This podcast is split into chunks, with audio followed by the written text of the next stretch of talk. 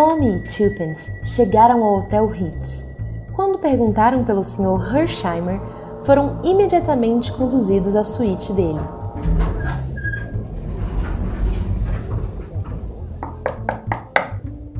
Entre. O Sr. Julius P. Hersheimer era bem mais jovem do que Tommy e Tuppence imaginaram. A moça julgou que ele deveria ter cerca de 35 anos. Ele tinha altura mediana e tinha uma forma quadrada que combinava com seu queixo. Seu rosto era belicoso, mas era agradável. Ninguém poderia tê-lo confundido com qualquer coisa senão um americano, apesar de que ele tinha um sotaque muito leve. Receberam minha mensagem? Sentem-se e contem-me logo tudo o que sabem sobre minha prima. Sua prima? Mas é claro, Jane Finn. Ah, ela é sua prima? Meu pai e a mãe dela eram irmãos. Ah, então você sabe onde ela está? Não! Juro por Deus! Vocês sabem? Nós fizemos um anúncio para receber informações, não entregá-las. Eu sei disso. Eu sei ler. Mas pensei que talvez vocês quisessem saber sobre a história de vida dela e que já sabiam onde ela está agora. Bom, não nos faria mal ouvir a história de vida dela. Olhem aqui. Não estamos na Sicília. Não venham pedindo resgate ou ameaçando que cortarão as orelhas dela se eu recusar. Estamos nas Ilhas Britânicas. Então parem de palhaçada, ou eu chamarei aquele agradável policial britânico enorme que eu vi ali em Piccadilly. Nós não sequestramos sua prima, Sr. Hersheimer.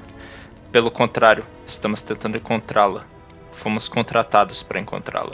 Me conta tudinho então. Tommy atendeu ao pedido, contando a ele uma versão cautelosa do desaparecimento de Jane Finn e da possibilidade de que ela tenha se envolvido acidentalmente em uma intriga política. Tommy referiu-se a si mesmo e a Tuppence como investigadores particulares, contratados para procurá-la, e, portanto, acrescentou, eles ficariam gratos por qualquer detalhe que o Sr. Hersheimer pudesse fornecer. Acho que está tudo certo. Eu fui um tiquinho precipitado. Ah, é que Londres me dá nos nervos. Eu só conhecia a velha e boa Nova York. Podem mandar suas perguntas e eu responderei. Por um instante, isso paralisou os jovens aventureiros. Mas Tuppence, recuperando-se, mergulhou audaciosamente na brecha aberta com uma frase emprestada da ficção detetivesca. E quando foi a última vez que você viu a fale... Digo, a sua prima? Nunca vi. O quê? Não, senhor. Conforme disse antes, meu pai e a mãe dela eram irmãos, assim como vocês dois. Tommy não corrigiu essa suposição sobre a relação dos dois. Mas eles nem sempre se davam bem. E quando minha tia resolveu casar-se com Amos Finn, que era um professor de primário, um, um pobretão que vivia no oeste, meu pai ficou furioso. Ele disse que se ele fizesse fortuna, e parecia que ele estava no caminho certo para isso, que, que ela não veria um centavo.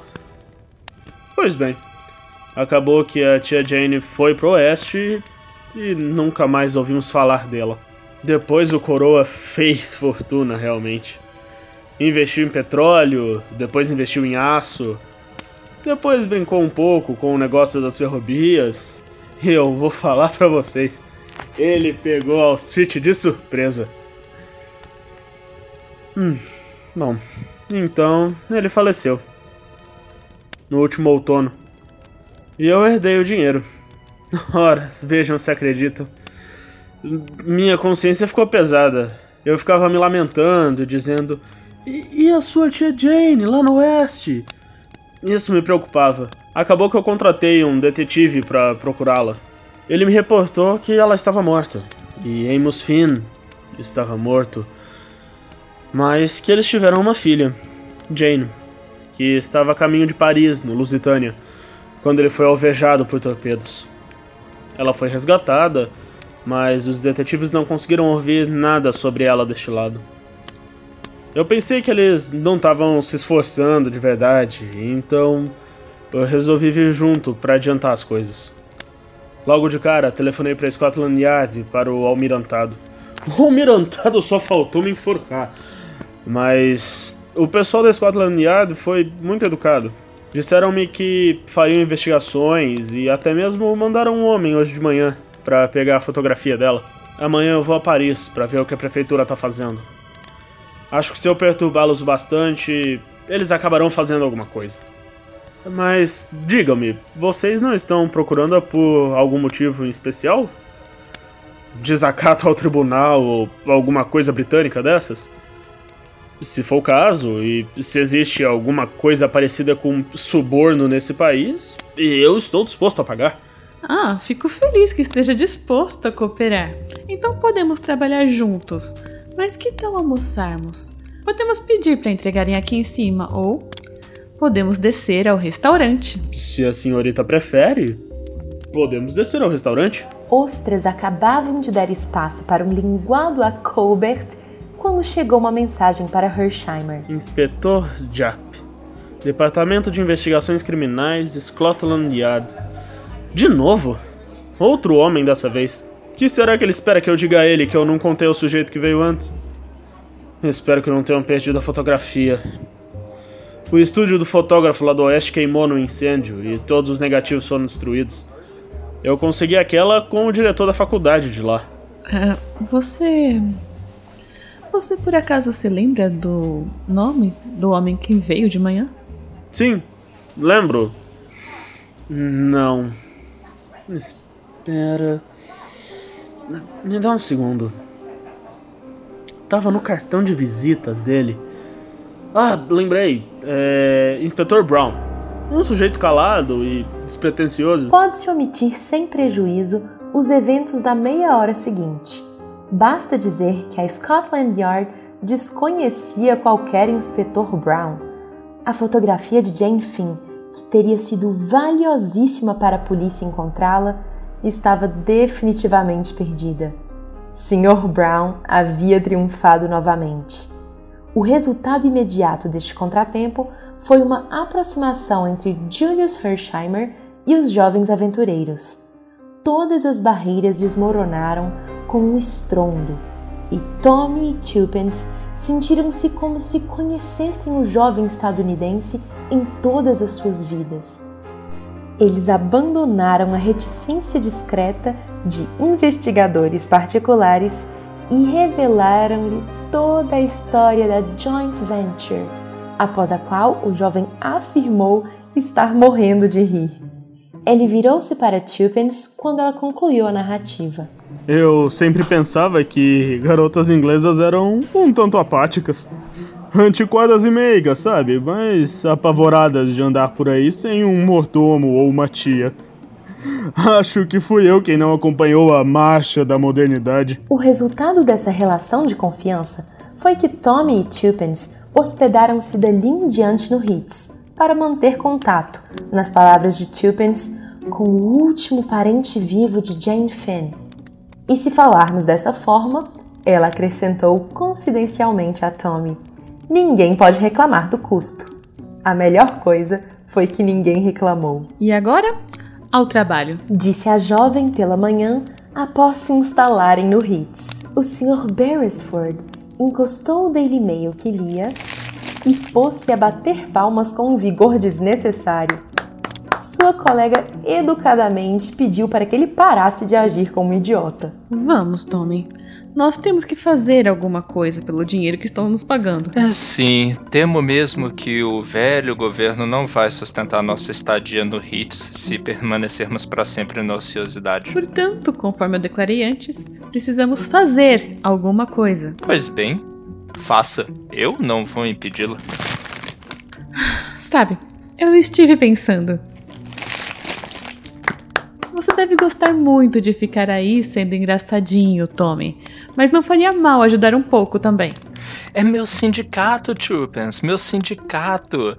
Ele não permite que eu trabalhe antes das 11 da manhã. Tommy, você quer que eu arremesse alguma coisa em você? É absolutamente essencial traçarmos um plano de campanha. Ah, tá bom, eu ouvi, eu ouvi. Então vamos, agora! Ah, noto em você algo da simplicidade das mentes verdadeiramente brilhantes, Chupens. Vá em frente, estou escutando. Para começar, do que dispomos para irmos em frente? De absolutamente nada. Errado. Nós temos duas pistas distintas. Hã?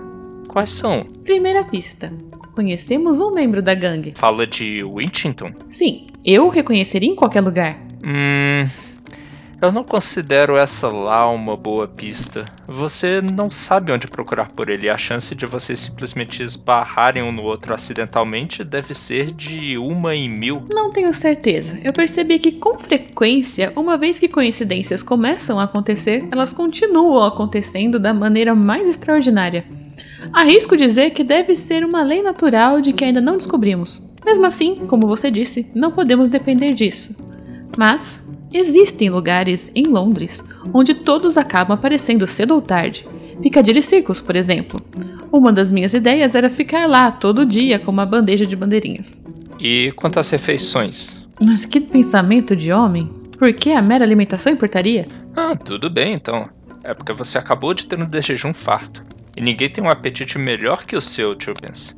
Na hora do chá, você estaria comendo as bandeirinhas, joaninhas e tudo. Honestamente, não acho uma boa ideia.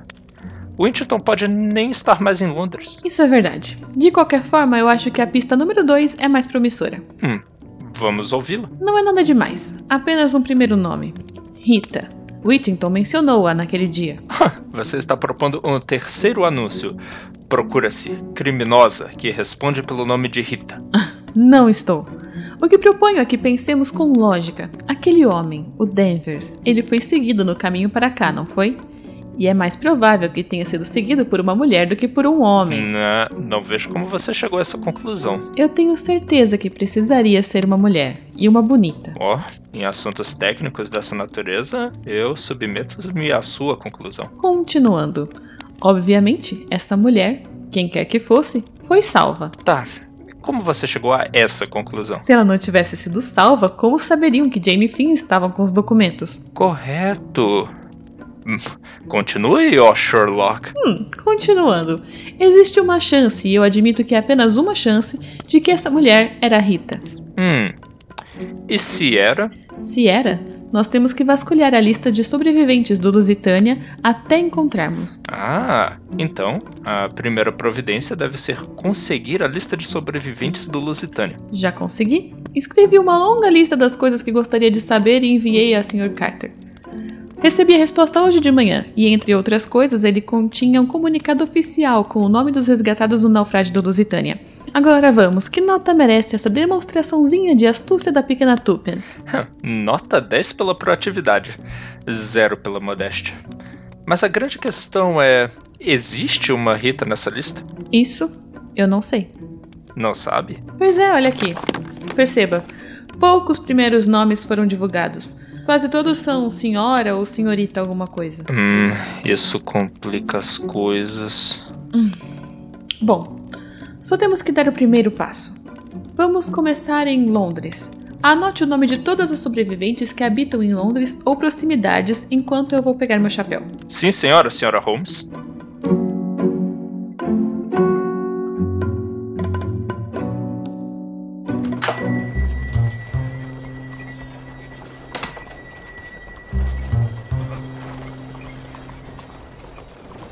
Cinco minutos mais tarde, o jovem casal apareceu em Piccadilly e, alguns segundos depois, um táxi os levava para Glendower Road, número 7. The Laurels, residência da senhora Edgar Keith, cujo nome figurava como o primeiro na lista de sete nomes anotados no caderninho de bolso de Tommy. The Laurels era uma casa decadente que ficava afastada da rua e tinha uns poucos arbustos que se passavam por um jardim. Tommy pagou o taxista e acompanhou Tupence até a porta da frente. Quando ela estava prestes a tocar a campainha, Tommy freou sua mão. Opa, opa. O que você vai dizer? O que eu vou dizer? Horas eu direi. Oh, nossa, eu não sei. É bem constrangedor. Hum, como eu pensava. Veja como é a mulher. Não prevê nada. Agora, Dê um passo para o lado e observe como um simples homem encara a situação. Uma empregada desarrumada com uma cara extremamente suja e um par de olhos desiguais, atendeu. Tommy havia sacado o caderninho e um lápis. Bom dia, somos do Conselho Distrital de Hampstead, do novo registro eleitoral.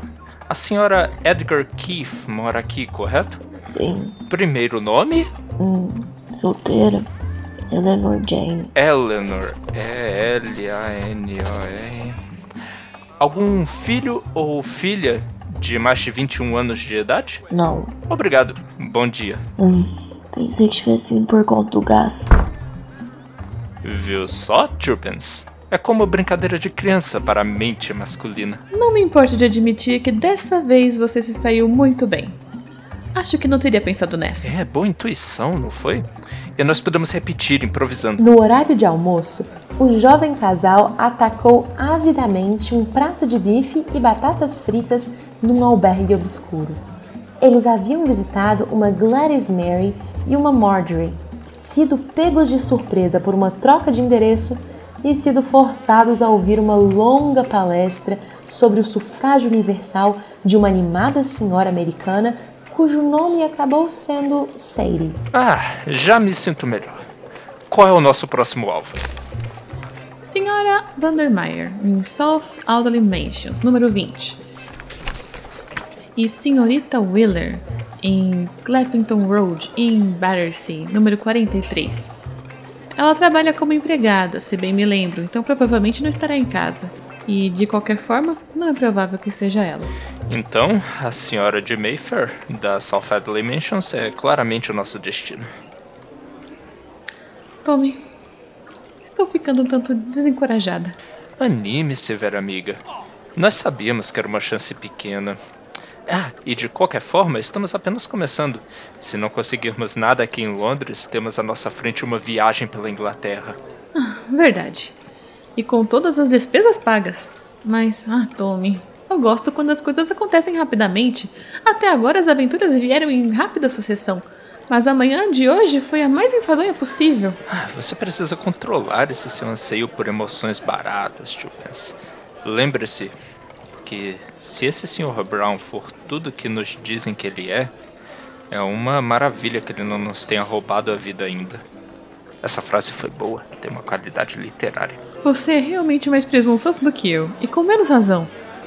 Mas certo, é verdadeiramente estranho que o Sr. Brown não tenha feito cair sobre nós sua vingança. Perceba, consigo ser poética também. Nós percorremos nosso caminho ilesos. Talvez ele não nos considere importantes o suficiente para se importar. Que horroroso você é, Tommy. Fala como se não prestássemos para nada. Perdão, Trupens. O que eu quis dizer é que operamos tal qual toupeiras na escuridão. E que ele sequer suspeita de nossos planos nefastos. Vamos partir para cumprir a nossa missão sinistra em South Adley Mansions. South Audley Mansions era um bloco de edifícios de apartamentos com uma aparência imponente que ficava logo depois de Park Lane. O número 20 ficava no segundo andar. Tommy agora esbanjava lábia, fruto da prática. Ele repetiu a fórmula para uma senhora que parecia mais uma governanta do que uma empregada, e ela abriu a porta para ele. Uhum, uhum. E o primeiro nome? Margaret. Ah, sim, Margaret. M-A-R-G-A-R-E. Não. G-U-E. Ah, Margarita. No estilo francês, compreendo. Tínhamos registro dela como Rita Vandermeyer, mas presumo que isso estava incorreto. Ela é, em geral, conhecida assim, senhor. Mas o primeiro nome dela é Marguerite. Ah, obrigado. Isso é tudo. Bom dia.